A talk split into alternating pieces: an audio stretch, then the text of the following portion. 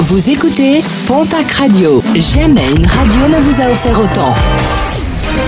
L'information locale à 9h, c'est sur Pontac Radio. Bonjour Jean-Marc Courage-Sénac. Bonjour à toutes et à tous. Très grosse mobilisation hier dans les rues de Tarbes, entre 1800 et 2000 personnes dans la rue.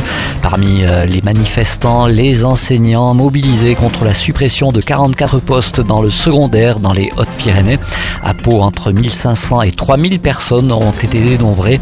Parmi elles, plusieurs gilets jaunes. Près de 200 d'entre eux ont tenté dans la foulée d'occuper le péage de Pau pour une opération de gratuité. Gilets jaunes rapidement évacué par les gendarmes. Important incendie déploré hier matin à Salis de Béarn. Les flammes qui auraient démarré du premier étage ont entièrement ravagé l'habitation.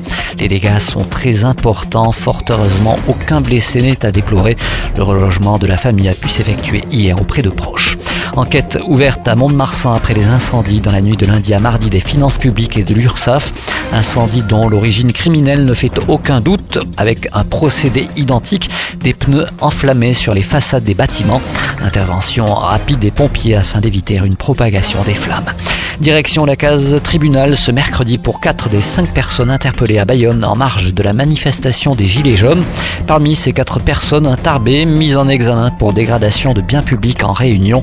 Samedi, ils avaient dégradé des vitrines de banque et caillassé une voiture de police. Irresponsable pénalement, deux jeunes étaient jugés en début de semaine par le tribunal correctionnel de Paris. Ces derniers étaient poursuivis pour, en avril 2018, fait disparaître le clip de Luis Fonsi, le fameux Despacito. Parmi les deux jeunes, un tarbé déclaré irresponsable pénalement.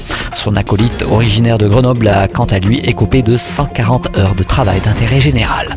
Le TGB connaît son adversaire en demi-finale de la Coupe de France. Les basketteuses tarbaises ont décroché, je vous le rappelle, ce week-end leur place en demi après avoir éliminé Basketland 60 à 66.